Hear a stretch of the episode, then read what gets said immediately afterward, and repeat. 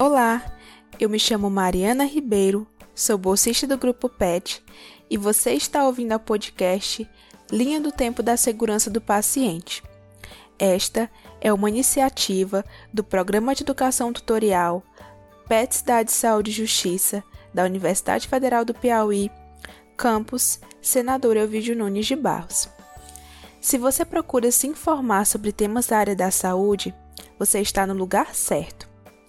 Hoje, irei te apresentar alguns marcos históricos para a segurança do paciente, por meio dessa mensagem de áudio que pode ser acessada quando e onde você desejar.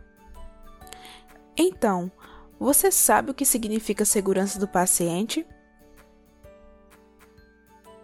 A segurança do paciente é definida como reduzir ao mínimo aceitável o risco de dano desnecessário associado ao cuidado de saúde.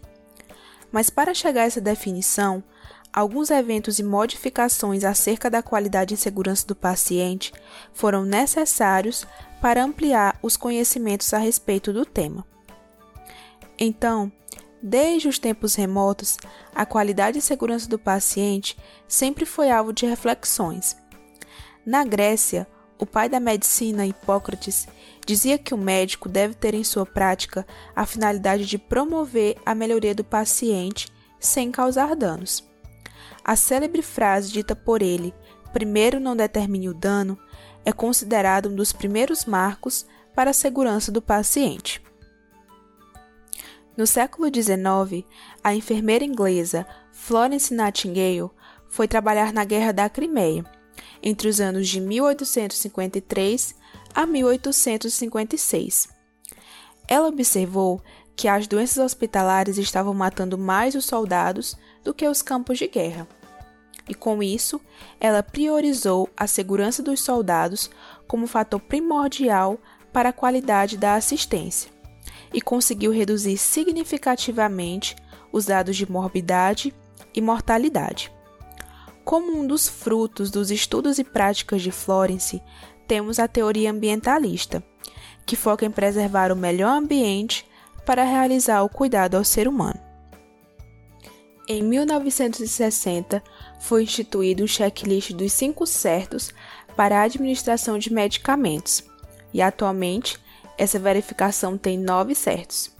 São eles: medicação certa, paciente certo, dose certa, via certa, horário certo, registro certo, ação certa, forma farmacêutica certa e monitoramento certo.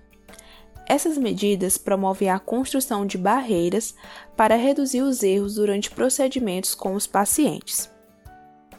Em 1990, no Brasil, começaram a surgir algumas ações voltadas à qualidade na assistência à saúde que foram elas: o controle de qualidade hospitalar e também o Programa Brasileiro de Qualidade e Produtividade. Em 2000, o Instituto de Medicina dos Estados Unidos publicou o estudo intitulado Errar é Humano Construindo o Sistema de Saúde Mais Seguro, que trazia dados alarmantes de mortalidade em hospitais ocasionada por erros durante a assistência à saúde. Em 2001, o mesmo instituto elaborou um plano mandatório para a notificação de eventos adversos, o que serviu de base para vários países, incluindo o Brasil, para a criação de políticas e protocolos de notificações para promover a segurança do paciente.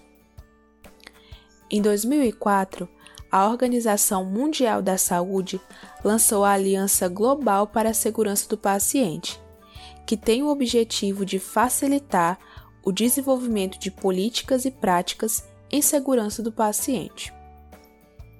Entre 2008 e 2009, criou-se o programa Pacientes para a Segurança do Paciente, com o intuito de tornar o paciente mais ativo em sua própria assistência, para que se torne uma das barreiras contra os eventos adversos.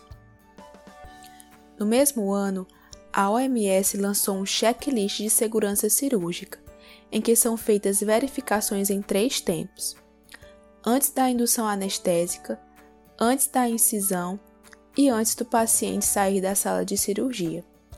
contribuindo assim para reduzir os erros durante o procedimento cirúrgico. Em 2008, a enfermagem começou a se estruturar em entidades para melhor discutir sobre a temática da segurança do paciente. Foi criada a Rede Brasileira de Enfermagem e Segurança do Paciente e também a Sociedade Brasileira de Enfermagem em Feridas e Estética. Em 2013, o Programa Nacional de Segurança do Paciente foi lançado pelo Ministério da Saúde e Anvisa, por meio da portaria de número 529 de 1 de abril de 2013, tendo como objetivo principal a qualidade na assistência à saúde.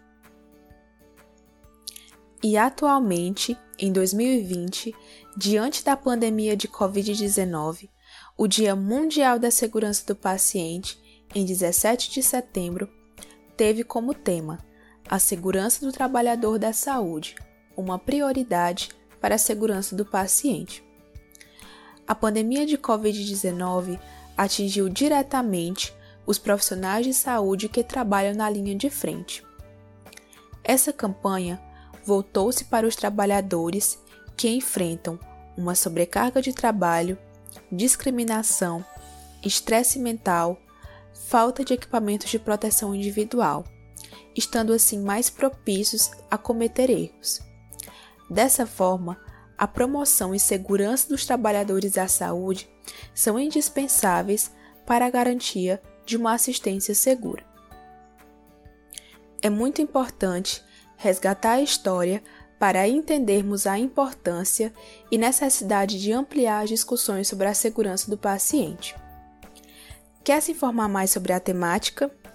Acompanhe as próximas postagens em nossa rede social no Instagram pet.ufppicos. Traremos muitos conteúdos interessantes para informar você sobre a segurança do paciente. Muito obrigada por ouvir até aqui. Tchau, tchau!